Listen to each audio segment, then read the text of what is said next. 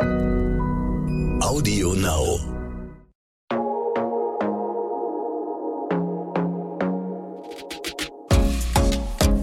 Glossip, der Gala Beauty Podcast.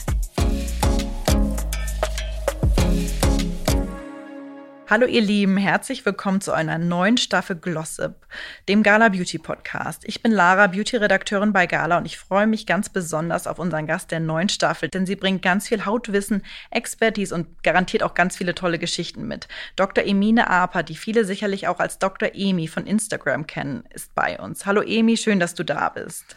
Hallo, schön, dass ich hier sein kann. Emi, ich starte einfach mal ganz direkt. Du bist jung, du hast schon so viel geschafft, du bist erfolgreiche promovierte Medizinerin, also du bist ja Ärztin, spezialisiert auf ästhetische Medizin und Dermatologie. Stars schwören auf deine Behandlung, bald eröffnest du deine eigene Praxis. Wie geht das alles? Wie kriegst du das alles unter einen Hut? Oh Mann, das ist ähm, erstmal wirklich super lieb, dass du das so sagst. Bedeutet mir sehr viel, habe ich ja, teilweise realisiert man das ja selber gar nicht und wenn man das hört, dann ist, merkt man schon, oh, irgendwie hört sich das schon cool an. Mir geht's äh, gut damit, wirklich gut, vor allem jetzt, wo ähm, ich auch weiß, dass alles so seinen Weg genommen hat. Eine Zeit lang war ich echt ein bisschen gestresst und auch ein bisschen überfordert, muss ich zugeben, mit der Situation. Aber jetzt ähm, habe ich das Gefühl, dass ich eine ganz gute Struktur habe und jetzt weiß, wie einige Dinge oder Sachen laufen und kann mich daher auch ein bisschen mehr den Sachen hingeben, auf die ich auch wirklich Lust habe, sage ich mal. Und ähm, ja, daher, ich sag mal so, jetzt ist die Struktur da, damit ein bisschen der Stress abgefallen und äh, umso besser geht's mir. genau. Wann wusstest du denn so, dass es dein Traumjob ist? Ich glaube, das wurde mir ähm, Mitte des Studiums bewusst, da, ähm, da zumindestens, dass ich gerne in die Hautheilkunde gehen möchte und Dermatologin werden möchte. Und ähm, Richtung ästhetische Medizin, das hat sich dann eigentlich eher im Verlauf entwickelt durch Formulaturen und Praktika, die ich dann im Ausland gemacht habe. Und ähm, ja, also ich würde sagen, da war ich, glaube ich, 22, 23, als ich gedacht habe, okay, ich möchte Dermatologin werden. Und vielleicht war ich 25, als ich dann gemerkt habe, okay, es soll auch wirklich eher Richtung Ästhetik gehen. Und wie kamst du überhaupt so auf die medizinische Laufbahn? Ich würde sagen, ich glaube, das war eigentlich schon immer mein Traumjob. Ich habe gerade überlegt, aber ich glaube tatsächlich, ich wollte nur äh, tatsächlich damals in eine ganz andere Richtung. Ich wollte eigentlich gerne Neurochirurgin werden. Oh, Wahnsinn, okay. Vielleicht lag es auch daran, dass ich sehr viel Grey's Anatomy geguckt habe. Meinst du, das hat dich inspiriert? Äh, ich glaube schon damals. Oder ich muss auch sagen, ich dachte immer, es ist cool, irgendwie Medizin zu studieren oder Jura, einfach weil man irgendwie auch eine Anerkennung dann mhm. genießt. Ne? Und man muss auch dazu sagen, ich glaube, diesen Anerkennungsdruck hat man natürlich auch, wenn man einen Migrationshintergrund hat, muss man ganz klar sagen. Und das habe ich. Und ich war schon immer jemand, ich dachte mir, irgendwie, es fängt ja schon damit an, dass Leute fragen, ah, wie wird dein Name genau ausgesprochen? Woher kommst du genau? Und ich dachte mir, du bist dann halt nochmal einfach ein bisschen mehr und wirst vielleicht nicht auf deinen Migrationshintergrund abgestuft, wenn du jetzt äh, einfach mal vielleicht beruflich etwas machst, was die Leute halt dann sehr interessiert. Und ich glaube, darum ging es mir initial, dass ich dachte, ich möchte gern was aus mir machen, ich möchte gern was Akademisches machen und vielleicht irgendwie Jura oder Medizin. Und mir war ganz klar, äh, ganz schnell klar, dass es nicht Jura sein kann und überhaupt nicht zu mir passt. Ich glaube, ich habe eine Leidenschaft für Biologie und Chemie und so hat sich das dann eigentlich entwickelt, dass ich dachte, ich glaube, da war ich, glaube ich, schon 14 oder 15 und da war mir Boah, eigentlich krass. klar. Ja, ja das genau. ist super jung. Ja, ich habe auch über dich gelesen, dass du in der Krebsstation ähm, gearbeitet hast. Mhm. In welchem Rahmen war das? War das im Studium auch oder? Ähm, nee, das war schon in der Facharztausbildung okay. für äh, Dermatologie. Da war ich zwischen 2000 18 und 19 ähm, äh, auf Station tätig und wir hatten da halt auch viele dermato-onkologische Patienten, also viele Patienten, die ähm, vor allem schwarzen Hautkrebs hatten, was dann gestreut hat. Und dann ja, war es entsprechend, gerade als junge Ärztin, würde ich sagen, gar nicht so einfach damit zu dealen. Vor allem, wenn man halt vorher ja eigentlich nur im Hautarztbereich, im, äh, im Praxisbereich gearbeitet hat, war es dann aber so ähm, auf der Krebsstation, dass man ja doch ganz andere Herausforderungen, also medizinische Herausforderungen hat hatte, die eben gar nichts mit der Haut zu tun haben.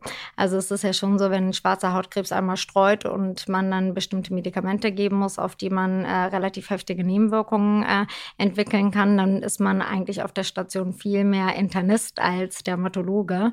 Und das war auf jeden Fall eine ganz besondere Herausforderung. Also einmal medizinisch und dann natürlich auch emotional. Ja, und das ist wahrscheinlich dann auch ein Grund, warum du dich jetzt für die Selbstständigkeit mit einer eigenen Praxis dann entschieden hast oder dass du dein, sowieso deine eigene Chefin dann bist, oder? Ja, ich, ich denke auch, dass es viel dazu geführt hat, zumindest sei es jetzt in der Praxis, also oder auch im Krankenhaus. Das waren jetzt sehr verschiedene Stationen quasi oder Punkte, die ich abarbeiten musste während dieser Facharztausbildung und habe dann irgendwie äh, festgestellt, es gibt so viele Sachen, die ich persönlich anders machen wollen würde, aber mir sind die Hände gebunden. Und ich glaube, daher habe ich mir recht früh gedacht, ich möchte mich selbstständig machen. Ich möchte selber entscheiden, wie ich die Patienten behandle. Klar, natürlich nach den Leitlinien, aber dass ich so ein bisschen selber auch Spielraum habe, ähm, wie ich den Tag und äh, ja, das Patientenverhältnis gestalte. Ja, erzähl uns noch mal von deiner eigenen Praxis. Ja, die ähm, Praxis, die ist äh, jetzt gerade fertig ähm, geworden und wir haben eine Schlüsselübergabe gehabt letzte Woche. Ich bin total überwältigt. Also ihr müsst euch vorstellen, ich äh, habe mir diese Praxis zum ersten Mal, also diese Fläche zum ersten Mal angeguckt, Januar 2020, ja. Und da vor äh, Corona. Ja, genau, vor Corona. Und da bin ich durch diese Praxis gelaufen und da war eigentlich überall, man konnte gar nicht sehen, was jetzt aus der entsteht, aber ich habe sie einfach total gefühlt. Ich bin da reingegangen und ich meinte sofort zu Basti, zu meinem Partner, ich meinte so, ich sehe mich einfach hier drin, das ist die Praxis. Und er hat mich noch total verwirrt angeschaut. Er meinte, wie kannst du das denn sehen? Hier sind irgendwie, da waren noch gar keine Wände hochgezogen, nichts. Und jetzt ist es total schön für mich, zu, die Entwicklung zu sehen, dass es sich tatsächlich genauso äh, heraus äh, gearbeitet hat oder die genauso entstanden ist, wie ich es mir immer vorgestellt habe. Und das ist schon echt ähm, sehr emotional für mich, jedes Mal da reinzugehen. Ich glaube, weil ich es halt einfach mir wirklich genauso ausgemalt habe. Und wie häufig hat man das im Leben, dass man sich denkt, okay, es wird genauso sein und dann ist es eins zu eins so. Also ja. das ist echt ein unglaublich schönes Gefühl. Es ist jetzt eine große Herausforderung. Wir hatten jetzt die Schlüsselübergabe, wir haben die Möbel bestellt. Ich bin ähm, sehr gespannt, wie dann tatsächlich die Möbel aussehen, wenn sie da sind. Aufgrund von Covid ist es leider auch so, dass es natürlich Verzögerungen gibt mit den Möbellieferungen und so. Aber ähm, ja, ich bin auf jeden Fall sehr, sehr gespannt. Ich freue mich, äh, wenn er mich da mal besuchen kommt. Wir sind auf jeden Fall auch ja. super gespannt und ja. Äh, ja. du bist ja dann wahrscheinlich, kannst es wahrscheinlich kaum erwarten, dann, dass es losgeht und äh, mhm. äh, alles oh, auch seinen Alltag wahrscheinlich hat, ne? Ja, absolut. Ich glaube auch, dann hat sich automatisch auch diese Frage mit wann bekomme ich wo wie ein Termin. Mhm. Das ist ja im Moment sehr präsent äh, auf den sozialen Medien, wenn es irgendwie um mich geht, dann hat sich das, glaube ich, auch erledigt, weil ähm, aufgrund von Covid muss man ja auch erstmal sagen, ich bin im Moment ja nur untergemietet, kann ich auch echt nur ein paar Patienten am Tag sehen und habe auch nur einen einzigen Raum, wo alles stattfindet. Und ich glaube, sobald die Praxis dort ist und ich diesen Alltag habe, kann ich auch viel mehr Patienten pro Tag empfangen und denen vor allem auch eine bessere Sicherheit und eine Organisation geben, weil sie halt ganz genau dann wissen, wo sie hinkommen müssen und wie das alles läuft. Im Moment ist es halt so, ich bin so ein bisschen, ich glaube, es wirkt so ein bisschen verstreut. Und das liegt halt daran, dass ich äh, im Leben nicht gedacht hätte, dass ich schon so schnell ähm, ausgebucht sein ja. werde. Ne? Ich hab, hätte niemals mit dieser Nachfrage gerechnet. Aber das ist doch super. Das sind doch tolle, tolle Nachrichten auch. Ja, das stimmt. Auf jeden Fall. Und apropos Social Media, du hast es ja gerade schon erwähnt, das ist ja eher ungewöhnlich für Ärzte. Du fährst aber eine ganz andere Schiene. Du bist super offen, ja, pflegst deinen Instagram-Account auch, auch sehr, sehr liebevoll. Ähm, du gibst Insights, ähm, du bist sozusagen eine medizinische Influencerin, würde ich mal sagen. Warum machst du das oder wie bist du da darauf gekommen? Ja, das ist eine gute Frage. Ich glaube, ich habe, ja, vielleicht kann ich es so beschreiben. Ich bin ja selber auch eine junge Frau, muss man ja sagen. Und ich bin auch jemand, der, äh, würde ich sagen, sehr ästhetisch ist. Oder man, es wird mir zumindest immer nachgesagt, dass ich in allem, was ich tue, mal äh, versuche irgendwie das ästhetisch zu gestalten. Und ich glaube, mir hat auf den sozialen Medien ist mir immer aufgefallen, dass, äh, dass es da viele Ärzte gibt, die ähm, ja sehr viele Vorher-Nachher-Bilder zeigen und die teilweise, glaube ich, für die Allgemeinheit oder für die Gesellschaft manchmal sogar erschreckend sind, weil eigentlich will man ja nicht unbedingt diese ganzen Nadeln sehen oder irgendwelche OPs sehen. Und ich habe ganz viel mit Freunden gesprochen, die in, äh, in ganz anderen ähm, Bereichen tätig sind und vor allem irgendwie vielleicht eher so mit irgendwie Mode zu tun haben und von denen, äh, und die sagt mir das dann auch immer. Die meinten immer, ja, es ist immer diese ganzen Ärzte-Seiten, man will denen gar nicht folgen, weil das so unästhetisch ist. Und ja, ich hatte dann irgendwie einen privaten ähm, Instagram-Account und ich habe sehr selten da was hochgeladen, aber wenn, dann hat es immer irgendwie farblich gestimmt und ich habe mir immer Mühe gegeben, dass der auch der private Feed gut aussieht. Und dann hat mir damals äh, ja eine Freundin einfach den Tipp gegeben, oder ich habe es eigentlich immer mal wieder von verschiedenen Leuten gehört. Mach dir doch mal ein äh, quasi ein Business-Account und dann äh, machst du das genau so, wie du, ich habe zum Beispiel immer mal wieder Fotos gemacht von Spritzen in verschiedenen Positionen, aber immer in so einem ästhetischen Umfeld. Und dann äh, war es eigentlich eher viel mehr die Aufmunterung von irgendwie den Personen in meinem Umfeld, die mich kennen, die sagten, okay, mach das doch zu deinem Business-Account. Ja, und dann habe ich eigentlich angefangen, die Fotos, die ich eh schon ab und zu irgendwie gemacht habe ähm, und vor allem diese Fotos von diesen Spritzen quasi in so einem ästhetischen Umfeld einfach äh, in einen Feed einzumachen. Und ähm, ja, und da versuche ich halt mit diesem ästhetischen, aber auch irgendwie Wissen zu vermitteln, weil mir ist aufgefallen, dass viele Menschen denken, Ärzte haben halt, äh, sind halt diese Akademiker durch und durch und man wird als Arzt natürlich sehr in diesen äh, wissenschaftlichen Sektor eingesteckt, was auch gut ist.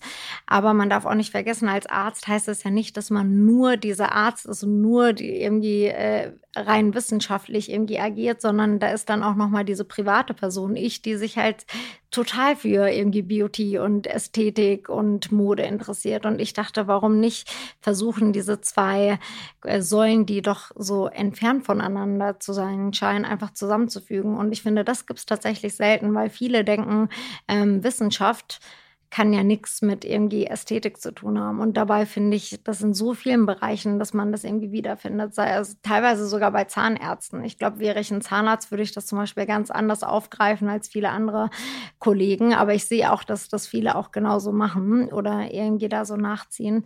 Gott, das hört sich furchtbar arrogant an, als äh, also mit Nachziehen, so ist es überhaupt nicht gemeint. Aber ähm, Doch, ja. ich glaube schon, dass du da auch eine Art Pionierin bist und warst. Also man hat das ganz lange nicht gesehen, finde ich, diesen Spagat zwischen hier werde ich mit guten Informationen versorgt und äh, ich habe trotzdem super hochwertigen Content, der nicht so Fehler so bloßstellt, sondern so hochwertig ist. Ich glaube schon, dass du da wirklich Vorreiterin warst, auf jeden Fall.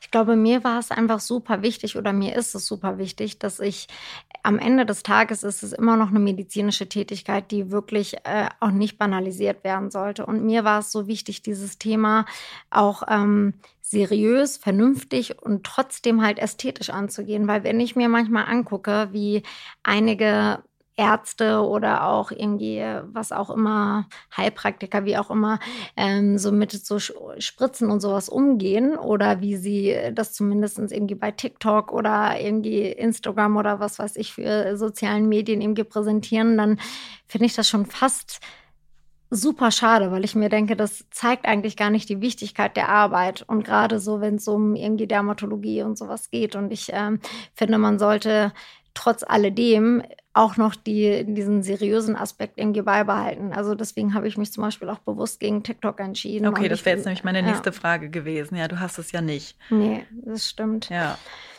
Äh, ich mache auch diese ganzen Videos, wo dann ganz viele irgendwie Musiksachen im Hintergrund mhm. laufen und man mit den Spritzen irgendwie so rumspielt ja. oder so. Das machen ja auch super viele Ärzte. Auch da bin ich äh, einfach dagegen, weil ich möchte meine äh, Seriosität als Ärztin auch nicht verlieren. Das ist mir auch ganz wichtig, dass die Leute einfach verstehen, okay, sie ist zwar nahbar und sie bringt die Sachen verständlich bei für uns alle, aber dennoch ist sie eine Ärztin und hat natürlich auch irgendwo Wissen hinter. Und genauso gehe ich aber auch meine Arbeit an. Also ich bin immer und das macht mir auch total Spaß, immer nach, ähm, nach den neuesten Methoden zu arbeiten, mir die neuesten Studien durchzulesen. Und ich finde auch, dass das viel mehr Wissenschaft ist, als man denkt, weil so als Laie ähm, oder selbst meine eigene Mutter, die meinte immer so, schwer kannst du doch nicht sein, Spritzen ins Gesicht zu tun. Aber doch, das ist, das ist gar nicht so einfach. Und das wird manchmal, finde ich, gerade bei meinen anderen ärztlichen Kollegen manchmal gar nicht so anerkannt. Ne? Und ich glaube, deswegen ist es mir so wichtig, das äh,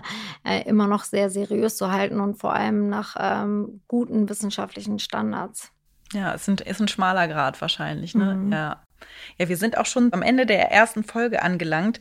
Äh, und Emi, wir spielen ja immer am Ende der ersten Folge ein ganz kleines Spiel. Mhm. Ähm, da haben wir ein paar unterschiedliche. Heute wären es drei Dinge, ohne die du nicht da wärst, wo du jetzt bist. Oder drei Personen. Also, äh, da muss ich ganz klar sagen, äh, bei einer Person fällt mir sofort jemand ein, der Basti, der äh, ist auf jeden Fall äh, hat das alles hier mit mir aufgebaut. Ohne den wäre ich definitiv nicht hier. Und ähm, dann definitiv auch ohne meinen Bruder. Der hat äh, sehr viel äh, Erziehungsarbeit tatsächlich geleistet. Der ist ein paar Jahre älter als ich und hat sich immer sehr viel um mich gekümmert damals. Und ähm, ja, und dann natürlich auch meine Eltern. Ohne die wäre ich, also das wir sind ja dann schon quasi drei. Genau, ne? aber ja, dann ist es sehr persönlich bei dir, ja. ja. Aber es ist schön. Ja, Emi, vielen Dank auf jeden Fall für die vielen spannenden Infos. In der nächsten Folge geht es dann um Emis Daily Business mit den Stars. Also hört auch da rein und tschüss, bis zum nächsten Mal. Tschüss. Glossip, der Gala Beauty Podcast.